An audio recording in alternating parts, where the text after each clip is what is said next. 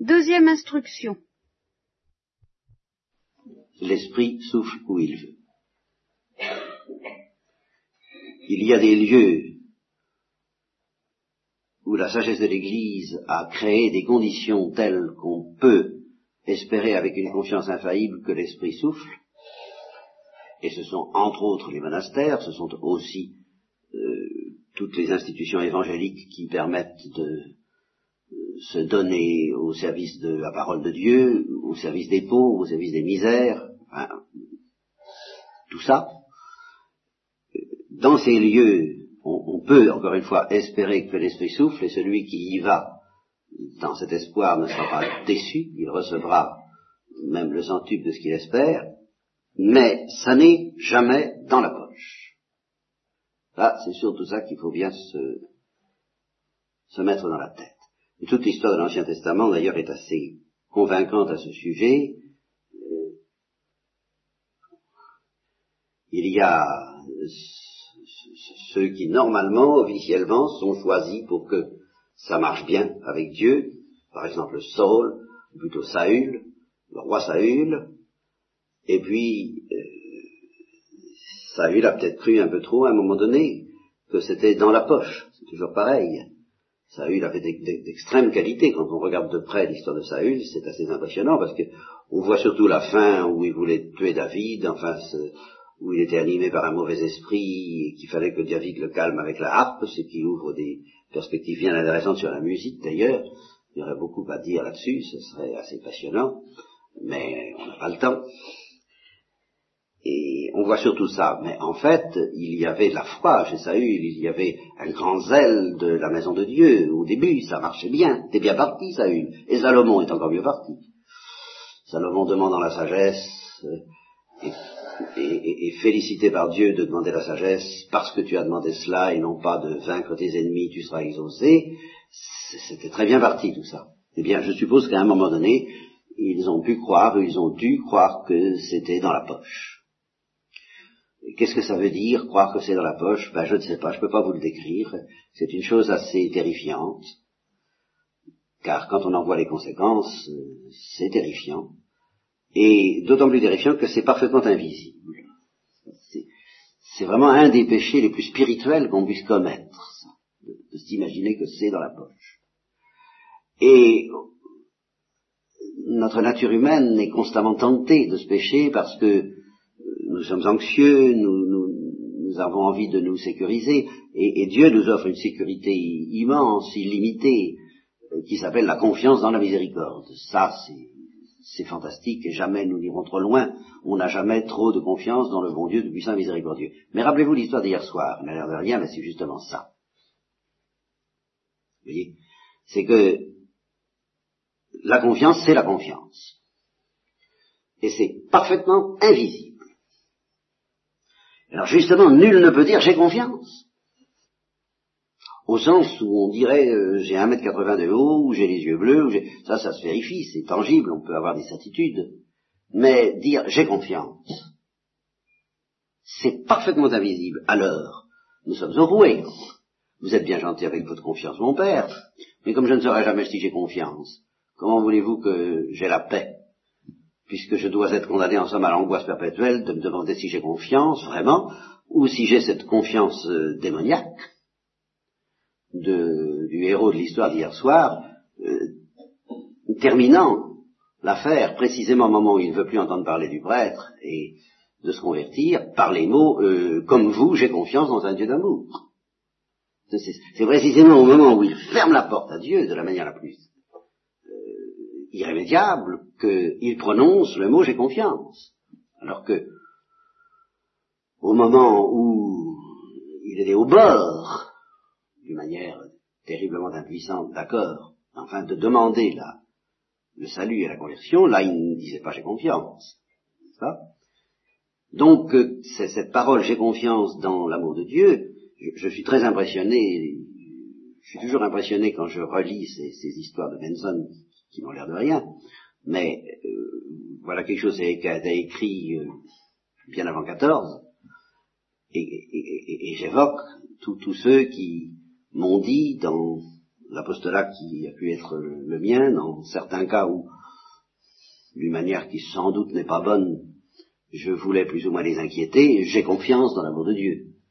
Et que je sentais que c'était une manière de me mettre à la porte. Il y a une certaine manière de me mettre à la porte en disant, mais euh, vous exagérez, euh, j'ai confiance, Dieu est bon et, tout va bien, il ne faut pas s'en faire, quoi. Vous voyez, c'est surtout cette il faut pas s'en faire. Alors, euh, je prétends pas du tout, j'espère bien, comme ce prêtre, et plus que lui, plus que lui parce que les circonstances sont moins tragiques que ce, j'ai confiance, qui ne vaut pas grand-chose, n'est quand même pas aussi noir que celui du héros de cette histoire. Mais, moi j'ai pas confiance dans ce j'ai confiance. Et je dis, je vous dis, je suis impressionné de voir que euh, dans une histoire pareille, c'est représenté d'une manière aussi saisissante, que, au moment même où, quelqu'un est aussi loin de Dieu possible, justement, il emploie ce mot pour avoir la paix, la mauvaise paix. J'ai confiance dans l'amour de Dieu. Donc, je n'ai pas confiance dans ce mot j'ai confiance. Moi. Mais alors vous me direz, vous allez nous affoler complètement. Hein? Euh, quelle, anxiété de ne pas pouvoir euh, se reposer au moins dans l'idée que Dieu est miséricordieux et que nous avons confiance en lui et qu'on peut et qu'on doit avoir confiance en lui, qu'on n'a jamais trop de confiance dans le bon Dieu tout-puissant miséricordieux et que l'espérance ne trompe pas, comme dit l'épître de Pierre, je crois, ou de Jacques, je ne sais plus, euh, je crois que c'est Pierre, spes non decipitle, L'espérance ne déçoit pas, l'espérance ne trompe pas, la confiance ne trompe pas. Et puis voilà que vous, vous dites j'ai pas confiance. Alors, je réponds, faites attention. Si vous me demandez ai-je confiance, ou si vous demandez à Dieu, mon Dieu, ai-je confiance, qu'est-ce que Dieu va vous répondre? Eh bien, il va vous répondre, aie confiance.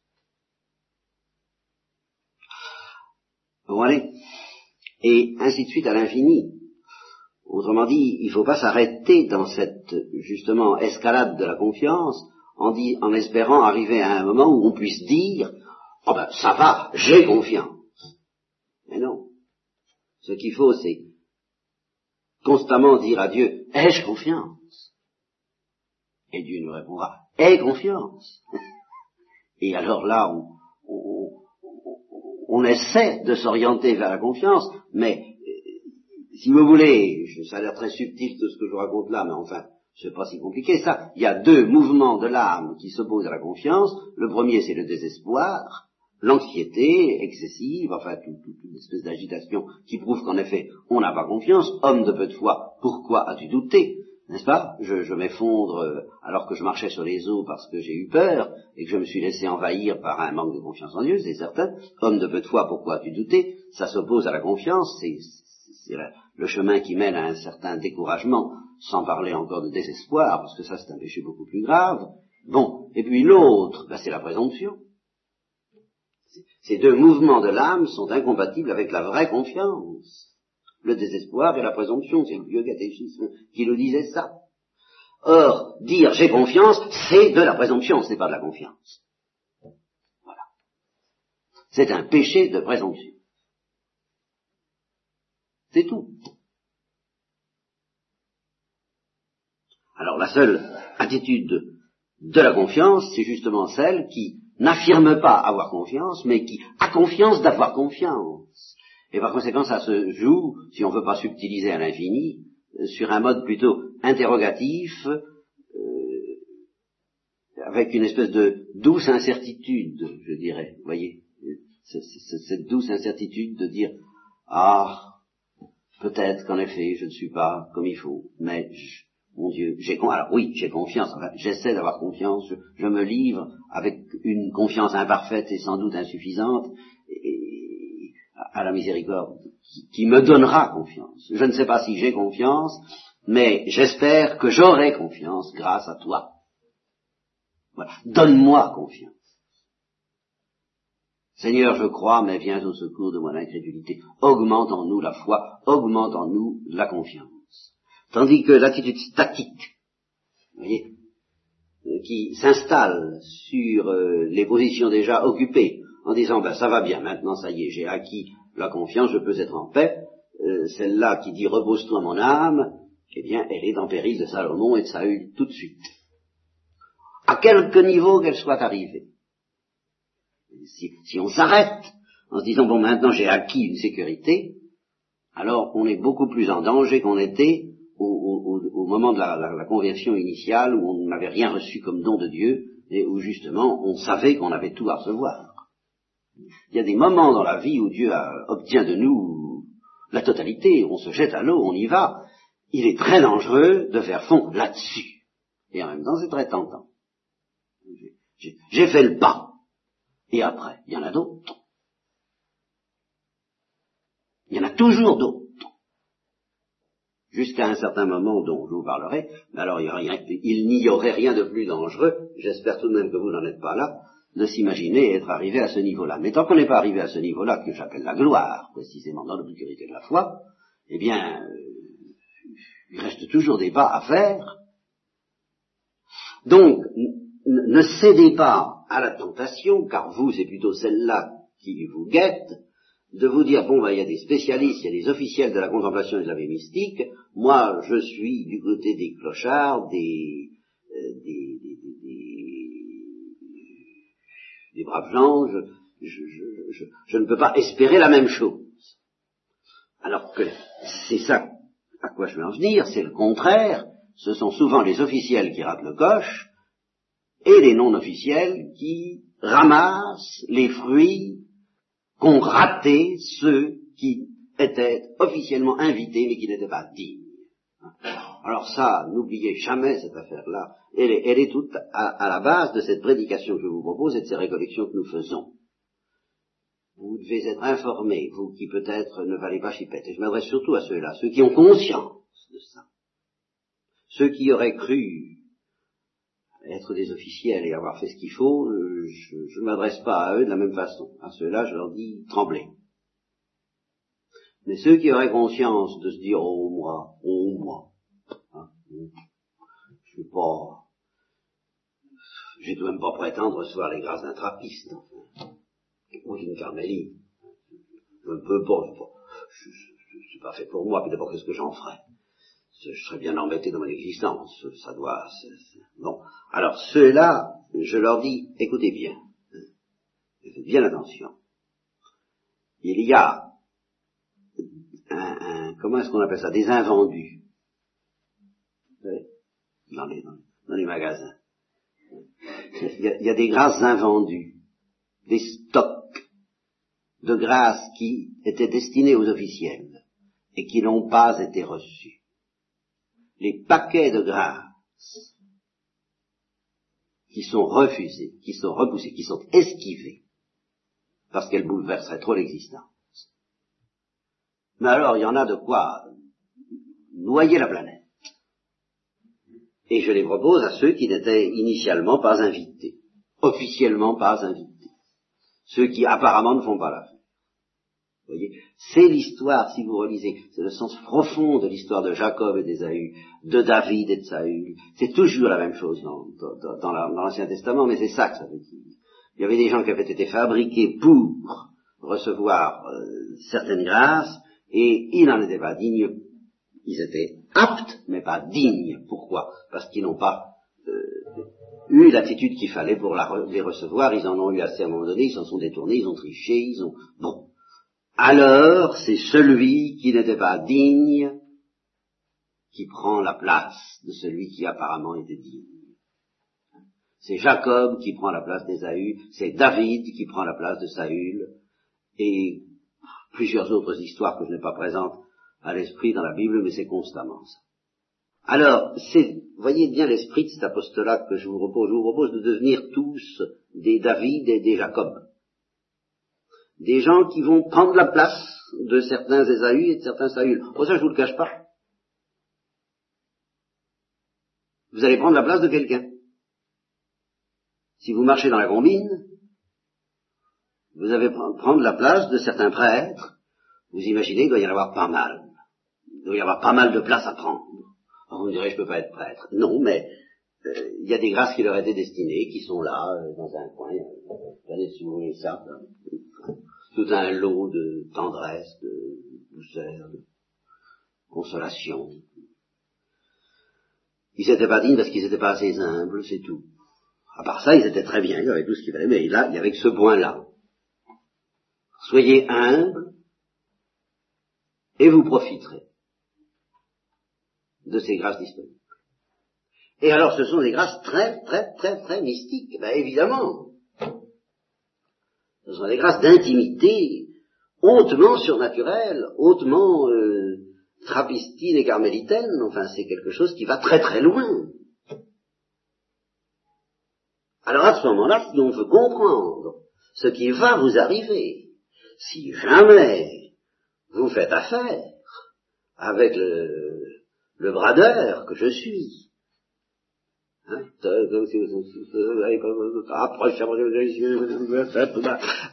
bon, je sais bien qu'il va vous arriver quelque chose, moi. Vous comprenez, ce que je vous vends, c'est des vaccins inutilisés.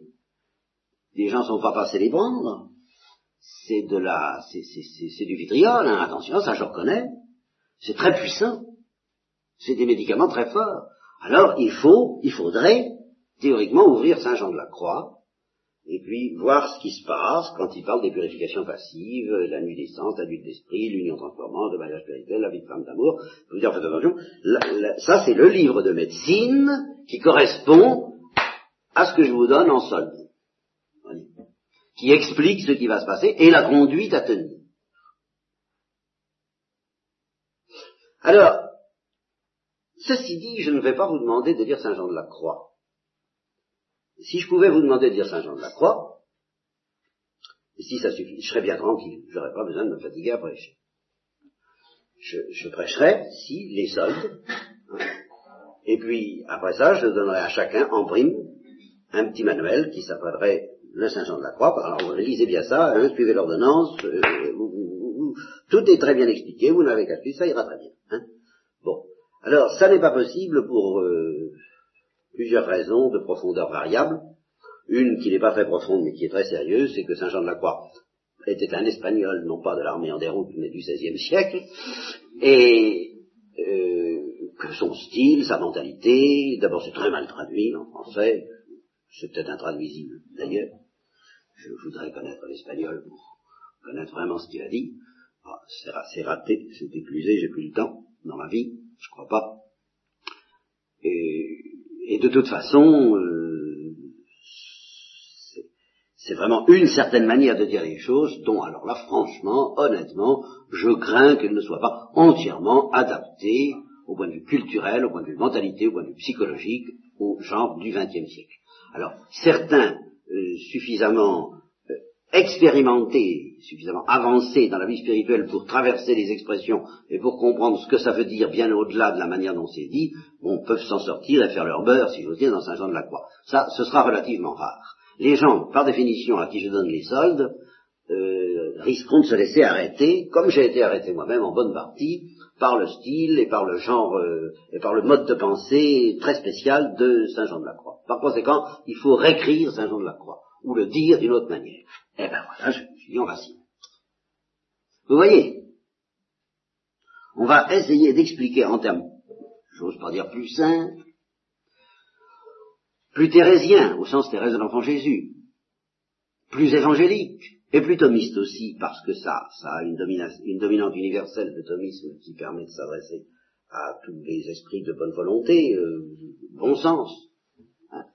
eh bien, la règle du jeu, l'ordonnance, la physiologie, les lois biologiques, euh, encore une fois, c'est comme je, livre un médicament très puissant, ça doit être donné sous ordonnance et sous contrôle médical.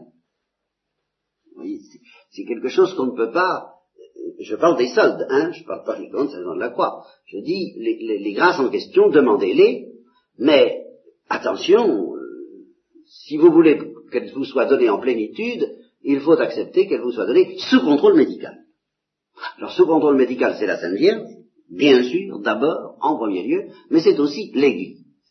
Et alors l'Église, euh, pour vous, pour tous ceux qui acceptent ces soldes et qui euh, font confiance à la proposition que je leur fais, provisoirement tout au moins, ben c'est moi, j'en suis le, haut-parleur.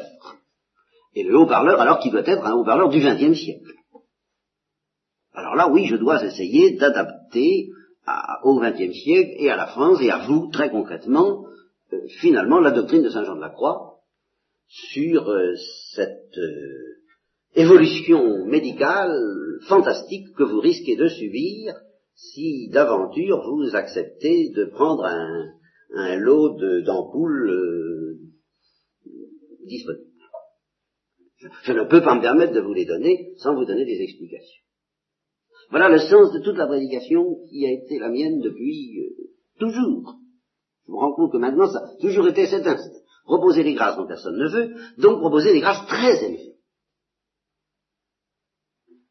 avec cette conviction un peu folle que n'importe qui est apte, comme le dit Thérèse, tout le monde est apte aux transformations de l'amour miséricordieux, à subir les transformations de l'amour miséricordieux, pourvu qu'il soit humble, pourvu qu'il soit petit, pourvu qu'il soit enfant. Ça, c'est la grande doctrine de Thérèse. J'ai dit, bon, ben alors ça va, je dois y aller, ça, ça doit marcher, et, allez-y, et on y va. Par conséquent, je ne peux pas me permettre de me contenter d'offrir euh, du pain ça, là, ça a été mon instinct. D'autant plus que je me suis dit, alors ça, dès le début, c'est, peut-être presque moins vrai maintenant. Dans ce temps-là, c'était très vrai. Euh, du pain, il y en aura toujours assez pour en donner. C'est du vin, c'est les ampoules en question, c'est ces grâces de choix, comme on dit, euh, qui, elles, risqueront de ne pas être suffisamment offertes par la prédication. Et euh, au sujet desquelles on risquera toujours de ne pas donner suffisamment d'explications aux gens pour savoir comment s'en servir, comment les recevoir, comment faire avec. Donc, j'ai là une tâche qui m'est demandée personnellement. Et il ne faut pas que je me laisse arrêter par des considérations du genre, oh, attention, faut doser, faut y aller doucement, ils sont pas prêts, ils sont pas aptes, ils sont pas euh, dans la vie religieuse, faut, c'est pas ce... Non, les embouts en question, c'est pas pour ces gens-là. Alors si je me laisse arrêter par ça, c'est fini. Et en même temps, vous j'ai quand même un souci lancinant, épuisant, d'adapter, bien sûr d'adapter à, la capacité de chacun, mais d'adapter le vitriol, pas d'adapter en sens que je ne donne pas du vitriol. Il faut que ce soit du vitriol. C'est mon devoir, c'est ma vocation. Alors, mon but final, c'est de vous donner les explications de Saint Jean de la Croix, rapport à ce vitriol soldé. Rapport à ça vous dire, ben, attention, voilà ce qui va vous arriver, et quand, il, quand vous verrez, quand il vous arrivera ceci, faites cela, quand il vous arrivera cela, faites ceci, euh, euh, si vous éprouvez tel symptôme, couchez-vous, hein?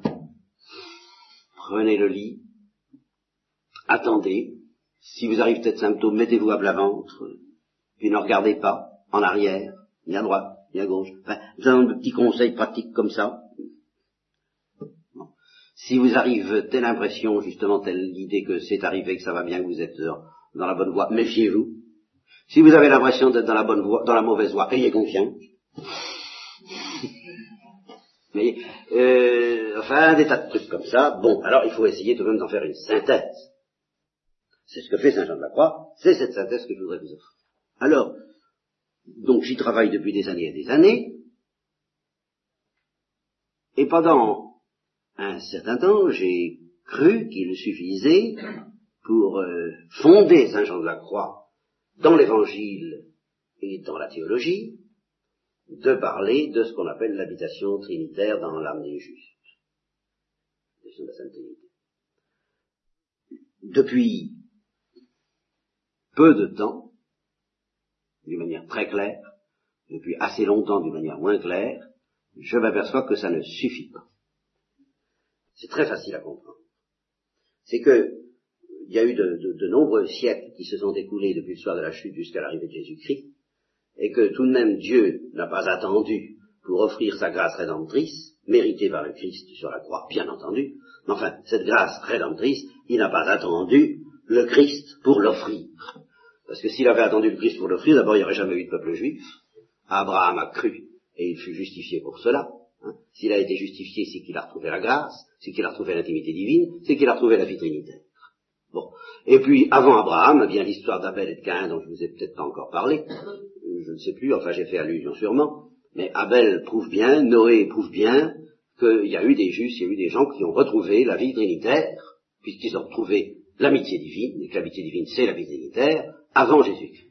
Bon, j'espère, précisément parce que j'ai confiance dans la miséricorde de Dieu et que c'est conforme à la révélation, que dans tous les peuples de la terre, depuis toujours, Dieu a offert à tout homme venant dans ce monde, selon la parole du prologue de Saint Jean, hein, à tout homme venant dans ce monde, il a offert la grâce rédemptrice de son Fils, en telle sorte que il dépend de la bonne volonté de chacun eh bien, d'être justifié, non pas qu'il puisse l'être par ses propres forces, mais parce que la grâce du, pardon, de la miséricorde, lui est offerte par des voies plus ou moins obscures, plus ou moins explicites, j'en sais rien, mais enfin, lui est réellement offerte, en telle sorte qu'il est inexcusable s'il est perdu, non seulement en ce sens que nous sommes tous collectivement coupables depuis le soir de la chute, mais en ce sens que Dieu ne nous a pas abandonnés, et qu'à tout homme venant dans ce monde, il offre la grâce rédemptrice.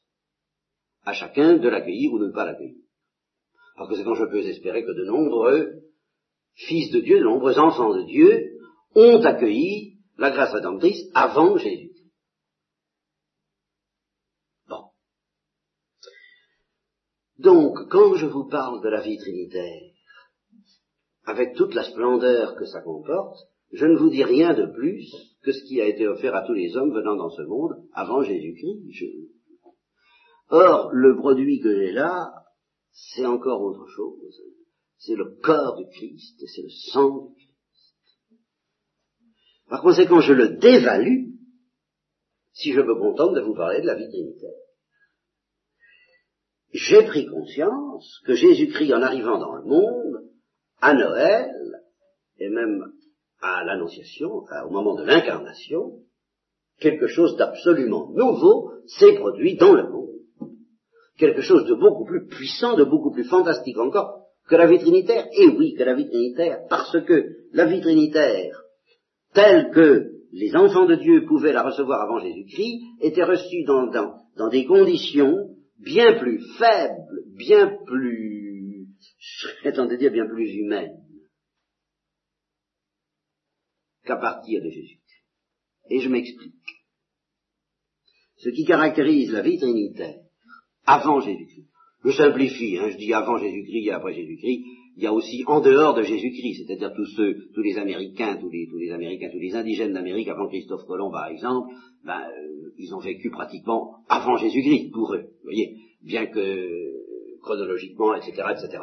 Je dis avant Jésus-Christ pour désigner d'une manière générale tous ceux qui n'ont pas encore été atteints par l'évangélisation à quelque époque qu'ils vivent, bah, je les considère comme soumis à l'économie qui caractérise l'économie d'avant Jésus-Christ. Hein. bon, cette euh, réserve faite, je parle avant Jésus-Christ, après Jésus-Christ.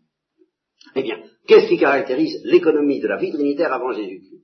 Eh bien, justement, c'est que toute la prédication de solde et de vitriol dont je vous parle euh, n'était pas tout à fait, n'était pas tout à fait justifiée avant Jésus-Christ. Je m'explique. En fin de compte, ceux qui vous disaient, dont je parlais hier soir, ceux qui parlent autrement que je ne crois avoir la vocation de le faire, c'est-à-dire qui disent, oh oui, bien sûr, il faut prêcher le surnaturel, oh oui, bien sûr, il faut prêcher la vie dignitaire, oh oui, bien sûr, il faut prêcher la charité, mais enfin, d'une manière humaine, d'une manière équilibrée, d'une manière qui ne fout pas tout en l'air comme ça, quoi, euh, une sorte d'explosion volcanique, hé, hé, doucement quand même, Soyons humains, soyons normaux, soyons équilibrés, soyons... Euh, hein. Eh bien, au fond, tout cela, bien qu'il y ait la vie trinitaire, avant Jésus-Christ, ils ont raison. Voilà ce que je découvre. Et voilà pourquoi je ne jetterai pas la pierre à cet apostolat qui, euh, qui, est très très soucieux, en prêchant la grâce, de ménager la nature. Je ne lui jetterai pas la pierre, parce qu'il existe un régime de la grâce qui respecte la nature. Plus précisément, qui respecte l'équilibre affectif de la nature, qui le dépasse, qui le surélève, qui l'emporte plus loin que les... Mais, qui le respecte et qui s'appuie sur lui, qui, qui, se, qui se laisse soumettre miséricordieusement au rythme, au délai de la nature. Eh bien, ça, c'est la grâce, en gros, hein, je parle très en gros, avant Jésus. Depuis Jésus-Christ, c'est pas pareil. Et c'est ça, justement, que j'appelle la vie mystique. C'est une vie trinitaire qui est la même qu'avant Jésus-Christ, bien sûr, c'est la même. Seulement donnée dans des conditions nouvelles qui caractérisent la grâce chrétienne. Qu'est-ce que c'est qu'un, qu'est-ce que c'est qu'un enfant de Dieu? C'est quelqu'un qui est habité par la grâce. Qu'est-ce que c'est qu'un chrétien? C'est quelqu'un qui est bousculé par la grâce. Oh, c'est très approximatif. Va falloir que justement, pour que ces mots imaginatifs prennent euh, euh, du sérieux, euh, évidemment, il faudra faire de la théologie et un peu de philosophie. Mais je veux vous montrer l'enjeu concret de tout ça. Et pour le prouver, je vous dirai qui, lequel, le premier a été bousculé par la grâce, et non pas seulement habité par la grâce, eh bien, mais justement, c'est Jésus-Christ. Si nous admettons la tradition latine ou la tradition grecque, peu importe, nous dirons Jésus-Christ était habité par la gloire. Il était habité par la gloire et en même temps, il mangeait, il buvait, il marchait, il était fatigué, il avait faim, il avait soif, il souffrait de voir qu'il n'était pas compris, il souffrait d'être méprisé, il a été là, il a failli être lapidé, il a été finalement crucifié, il a connu l'agonie. Donc, il a connu un écartèlement formidable, enfin. Vous voyez, ça, n'est plus du tout euh, l'habitation discrète, respectant l'équilibre de la nature. Quand, on est habité par la vision face à face, par un bout, et que par ailleurs on est en continuité totale avec la, la, la pesanteur écrasante des ténèbres par l'autre bout, eh bien, euh, excusez-moi, mais on n'est pas simplement habité par la grâce ni par la vitalité, on est bousculé. On est écartelé, on est crucifié déjà, bien avant la croix. Voilà l'idée qui, me sert de point de départ. Jésus-Christ a été crucifié bien avant la croix. Eh bien, la définition du chrétien, et il a été crucifié par la gloire, par le conflit de la gloire et des ténèbres. Et alors ça, c'est quelque chose de neuf. Ça n'existait pas avant lui. La, bataille entre la lumière et les ténèbres existait, mais elle était beaucoup moins explosive, beaucoup moins insoutenable pour euh, la médiocrité humaine, disons. Sauf peut-être pour certains prophètes comme Élie, Jérémie, Isaïe, bon, ces gens-là pouvaient commencer à sentir euh, que c'était que le feu de Dieu. Mais enfin, euh, c'était peu de choses, je suis obligé de le dire, comparé à ce que Jésus-Christ a connu. Et c'est pour ça que j'ai écrit récemment, il n'y a jamais eu qu'un seul contemplatif Jésus-Christ. Oui. Et puis tous ceux qui, justement, acceptent de lui ressembler, qui s'appellent les chrétiens, mais si on commence par dire il n'y a eu jamais qu'un seul contemplatif Jésus-Christ, c'est-à-dire que Jésus-Christ a contemplé quelque chose que personne n'a jamais contemplé avant lui, avant lui, et qui est la manière dont Dieu lui-même regarde le péché, car au fond c'est de ça qu'il s'agit, comment Dieu voit les ténèbres, comment Dieu voit l'enfer. Voilà. Dieu regardant l'enfer. Voilà ce que Jésus-Christ a contemplé en tant vous savez, on s'en passait. Hein le regard de Dieu sur l'enfer. Voilà ce qui a possédé Jésus-Christ. Bon, eh bien Jésus-Christ a offert à ceux qui croiraient en lui et accepteraient de passer dans sa psychologie par le contact physique de son corps, en mangeant son corps, en buvant son sang, alors de prolonger ce qui manque à sa passion, c'est-à-dire de prolonger ce qui manque à sa contemplation, c'est-à-dire de contempler eux aussi l'enfer à la lumière de Dieu. Voilà. Voilà le programme. Alors évidemment, pour du vitriol, c'est du vitriol. Hein, je peux pas. C'est encore pire que ce que j'avais pensé. Parce que la vie trinitaire, ça va encore tant qu'elle respecte la médiocrité humaine. Mais le jour où la vie trinitaire se manifeste en nous en tant qu'incompatible avec les ténèbres, c'est ça. En tant qu'il y a un combat inexplicable entre la lumière et les ténèbres, et que la Trinitaire nous, nous demande de supporter le déchirement incroyable que ce combat introduit dans le cœur du Christ, d'abord, ben dites,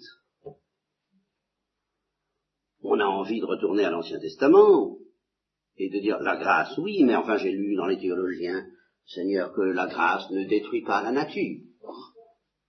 Oh non, elle ne la détruit pas. Mais qu'est-ce qu'elle lui fait pas? Qu'est-ce qu'elle lui fait voir? Et je suis obligé de vous embarquer dans une méditation sur le mystère du Christ, suivie d'une méditation sur le mystère de la Sainte Vierge, suivie d'une méditation sur nous. qui théologiquement quelquefois difficile, j'essaierai de m'arranger pour qu'elle ne soit pas trop, et puis qui spirituellement, j'avoue, est un peu écrasante. Mais alors, je me base sur euh, l'audace dont je vous parlais. Euh, les officiels euh, ont trahi. Alors, il reste des stocks. Et comme pour supporter effectivement ce, ce, fantastique qui consiste, et c'est la définition que je propose des chrétiens, et c'est justement ça que je ne dirais pas des fils de Dieu avant Jésus-Christ, à être crucifiés par la gloire. Est-ce que vous acceptez d'être crucifiés par la gloire? La gloire de Jésus-Christ. Pas seulement habité par la grâce, ça c'est avant Jésus-Christ. Mais maintenant le programme, ce n'est plus ça. C'est un programme beaucoup plus puissant, et, dit explosif, vitriolesque, volcanique, tout ce que vous voudrez. Vous me direz, bah oui, mais enfin, on ne peut pas, on est très pauvre. Mais justement, plus vous êtes pauvre, plus vous avez peur, plus vous vous sentez inapte, mieux vous faites l'affaire. Parce que ceux qui justement s'engagent dans cette histoire-là, en espérant que euh, ça, sera plus ou moins à l'échelle humaine, car enfin quoi, il n'y a qu'à avoir un peu d'équilibre, et puis la grâce vient couronner tout cet effort de fidélité humaine avec de la générosité, la foi. Euh, bon, tout ça c'est l'Ancien Testament. Je regrette, c'est très bien, mais c'est l'Ancien Testament. C'est pas de ça qu'il s'agit. Par conséquent, seuls peuvent s'approcher avec quelque chance de succès, si vous envoyez un mot pareil, de ce buisson ardent, ceux qui ont compris qu'il n'était absolument pas question que l'homme par lui-même y arrive. C'est un jeu divin où il n'y a qu'un seul espoir, c'est de se laisser emporter comme un fétu de pas dans le tourbillon qui serait un tourbillon de paix, de douceur, de joie, d'amour, de, liquidité. C'est un, programme liquide, liquide, infiniment liquide, le cœur des saints est liquide, infiniment doux, mais il y a, y a d'autres aspects, parce que cette douceur, cette tendresse, cette puissance, les, les, les, grandes eaux de l'Apocalypse, tout ça va nous apprendre inévitablement, plus ou moins chacun selon sa grâce, à regarder les ténèbres, non pas à s'y complaire, oh non, mais à regarder la misère de l'homme dans ces ténèbres, la misère de l'enfer, le, danger de l'enfer. Voyez, rappelez-vous l'histoire d'hier soir, c'est typique. Ce, bon prêtre qui n'a plus aucune complicité ou guerre avec l'enfer, eh bien justement, il lui est demandé de regarder l'enfer. Voilà. Et de regarder non pas en jugeant, non pas en s'indignant, mais euh, ben, tout simplement, il s'évanouit, quoi. Bon, mais ça, il, il, résiste pas. C'est ça la croix. C'est pas autre chose en profondeur, c'est ça. Seulement pour que ce regard sur l'enfer prenne toute sa profondeur euh, crucifiante, ben, il faut d'abord être habité par la gloire, parce que seule la gloire de Dieu peut supporter ce regard, peut supporter, peut digérer les ténèbres. Et c'est pour ça qu'il ne faut pas que ce soit une petite dose. Mais soyez tranquille, euh, du moment où vous êtes habité par le baptême, vous porté en vous cette, euh, cette, cette grenade explosive. Un, un, de mes frères a dit récemment qu'au point de vue médical, on l'avait examiné et qu'on lui a dit que, je ne sais pas, il portait dans ses vaisseaux sanguins euh, une bombe qui n'avait pas éclaté, mais qu'à tout moment ça pouvait éclater. Et par conséquent, il fallait faire très attention au point de vue médical. Situation. Mais c'est notre situation au point de vue spirituel depuis le baptême. Voilà ce qu'il faut que je vous apprenne parce que ça est on peut tricher avec, on peut essayer de la désamorcer en vitesse, et je vous en parlerai de ça, parce que ça est en effet possible. On peut la noyer dans l'huile de façon à ce qu'aucune explosion soit possible, on peut s'arranger pour, pour, garder quand même euh, l'amitié avec Dieu, mais pour s'arranger à ce qu'elle ne fasse pas de dégâts, pour, pour refuser que ça explose. Oh ça oui Oui, ça on peut. Mais c'est contre nature. Ça, ça aboutit à quelque chose d'assez triste, c'est le moins qu'on puisse dire. Même en dehors du péché mortel, je ne parle pas. Alors là, évidemment, le péché mortel tue. Alors ça élimine, évacue et passe du côté des ténèbres. Alors ça, c'est autre chose. Mais même en dehors du péché mortel, on peut euh, se, scléroser. Il y, a, toutes sortes de maladies possibles dont il faudra bien qu'on parle un jour, justement. Mais enfin, supposez que vous évitiez cette maladie, car au fond il y a beaucoup de choses à faire, et c'est ça que je voudrais vous enseigner, eh bien ça vous portez en vous un explosif, et à chaque communion, ben, vous risquez que l'explosif explose. Ça, ça plus, euh, ça forcément. Chaque communion faite correctement, faite droitement, faite avec la foi et l'humilité, ça se rapproche. Vous comprenez Ça peut exploser. Ou c'est une explosion qui, encore une fois, peut être très douce, très silencieuse, très simple, très, euh, c'est aussi, c'est aussi insaisissable que la confiance. Un, jour, on se met à avoir confiance alors qu'on croyait avoir confiance. Vous voyez, c'est pas des, c'est pas forcément spectaculaire au plan des nerfs, au plan des émotions, ça peut l'être, ça l'est quelquefois sur les larmes de Marie-Madeleine, et puis c'est précédé des fièvres de Saint-Augustin, euh, ça peut avoir, il peut y avoir du spectacle, mais quelquefois il n'y a pas de spectacle très visible. C'est une explosion tout à fait silencieuse et intérieure. C'est tout de même une explosion. Voilà ce dont nous essaierons de parler tant bien que mal par la suite.